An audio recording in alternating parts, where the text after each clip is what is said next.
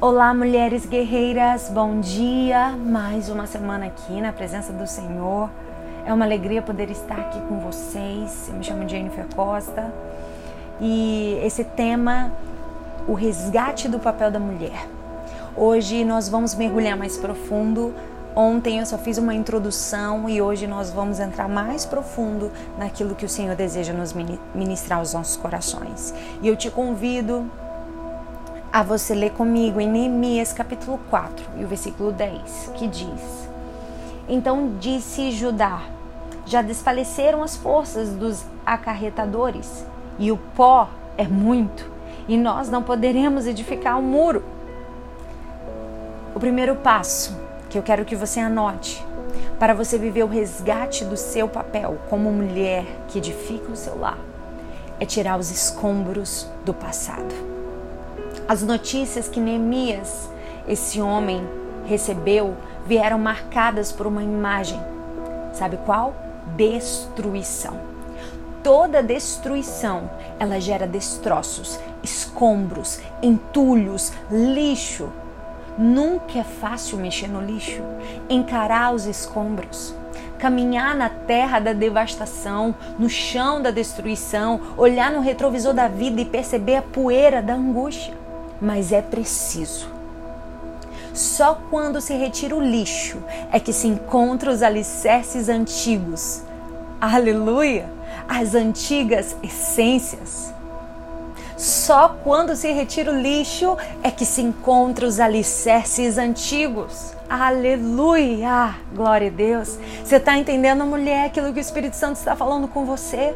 O lixo impede você de enxergar suas forças. O lixo impede de você enxergar o seu potencial. O lixo impede de você enxergar o seu valor e a sua essência, o seu chamado em Deus. Tire o lixo para enxergar os alicerces da sua trajetória, mulher.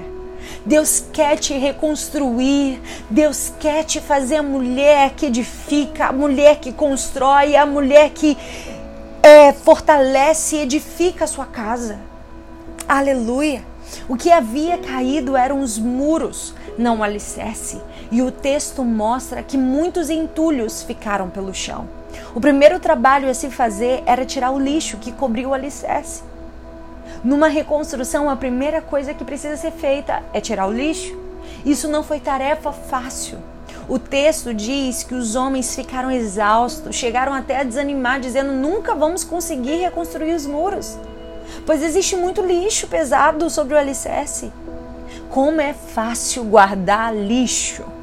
Quem tem porão, quem tem sótão, ou um quartinho nos fundos, um quartinho de empregada, sabe muito bem o que é acumular coisas velhas. Às vezes paramos para mexer nestes lugares e achamos tanto lixo que não serve para nada. Nada. O problema é que não queremos nos desfazer. O problema é que nós não queremos deixar. Transformamos o lixo em luxo. Assim é a vida. Quanto lixo você tem guardado na mente, no seu coração? Talvez seja o sentimento de culpa, o sentimento da falta de perdão dentro da sua casa, o sentimento da vingança, o sentimento da competição. O problema é que queremos mantê-lo a todo custo.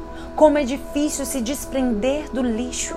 Alicerces antigos falam do seu chamado para edificar, que tem estado coberta pelo lixo do pecado, da falta de zelo, do desleixo espiritual, que não que é, é resultante de uma vida fraca em oração, fraca na palavra. Para Neemias, jamais a obra seria realizada se não fossem retirados os entulhos. É tempo de restauração, sim mas para isso, retire os entulhos da sua alma. É tempo de restauração, sim, mas para isso, reconheça os escombros. É tempo de restauração, sim, mas para isso, deixe a luz de Deus chegar e limpar tudo aquilo que está sujo.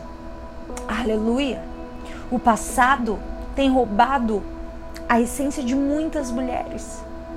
Guarde isso. O seu passado não tem o poder de impedir o seu destino, apenas se você permitir. Aí sabe o que acontece quando permitimos? O passado faz um estrago de dias, meses e anos perdidos por algo que já passou. Tirar os escombros é um convite de Deus para você tirar a mágoa. É um convite de Deus para você tirar a tristeza, as traições que te impedem de você hoje ser a mulher que Deus te chamou para ser. As dores do que um dia te aconteceu. Um amigo disse ao ver seu amigo triste e deprimido: Em que você está pensando que você está tão deprimido assim? Ele disse: No futuro. O que faz com que pareça tão impossível? Ele respondeu: Meu passado. Às vezes, mulher, o que tem te impedido de fluir naquilo que Deus te chamou para ser é exatamente os seus erros do passado.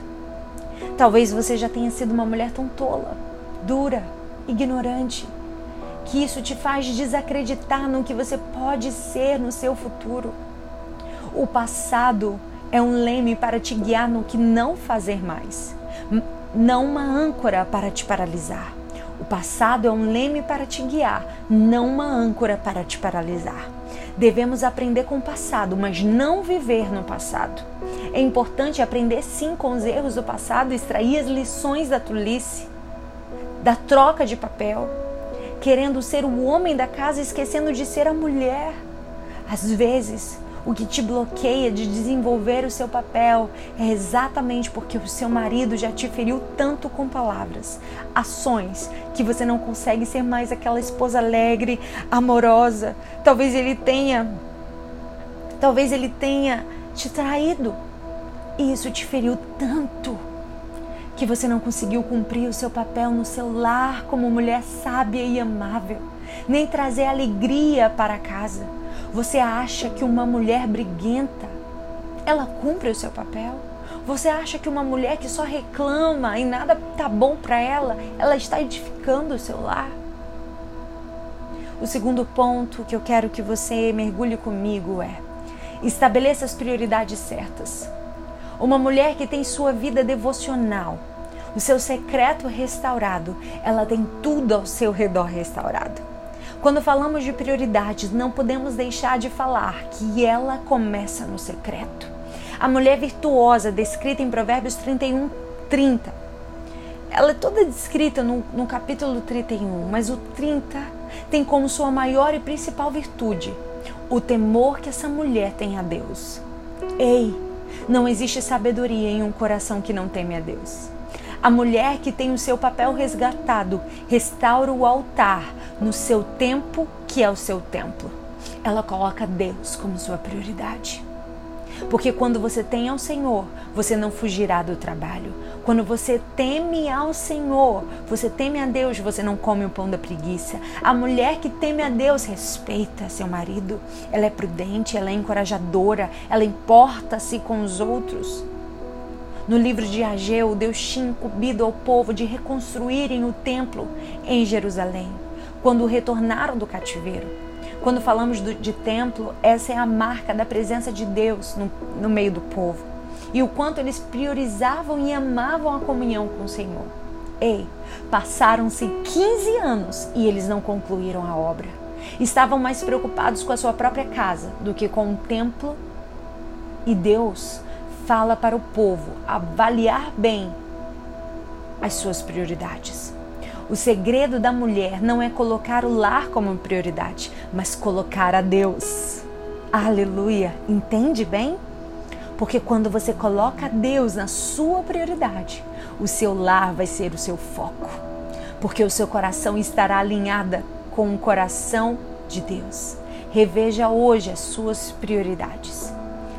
E por fim, o terceiro ponto, a restauração. Quando você estabelecer as ordens certas, a glória de Deus virá sobre você. Quando você tiver os escombros, haver, quando você tirar os escombros, haverá espaço para os alicerces da fundação do seu papel ressurgirem. E te digo mais: a reconstrução e restauração é uma arma poderosa para saquear o inferno e encher o céu.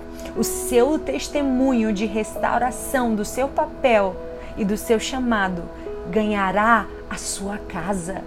Ageu 2:9 diz: A glória da última casa será maior do que da primeira.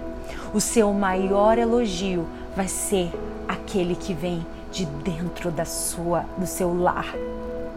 Vai ser aquela que vem do seu marido, dos seus filhos, da sua família.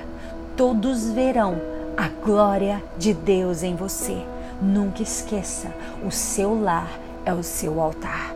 Deus te abençoe.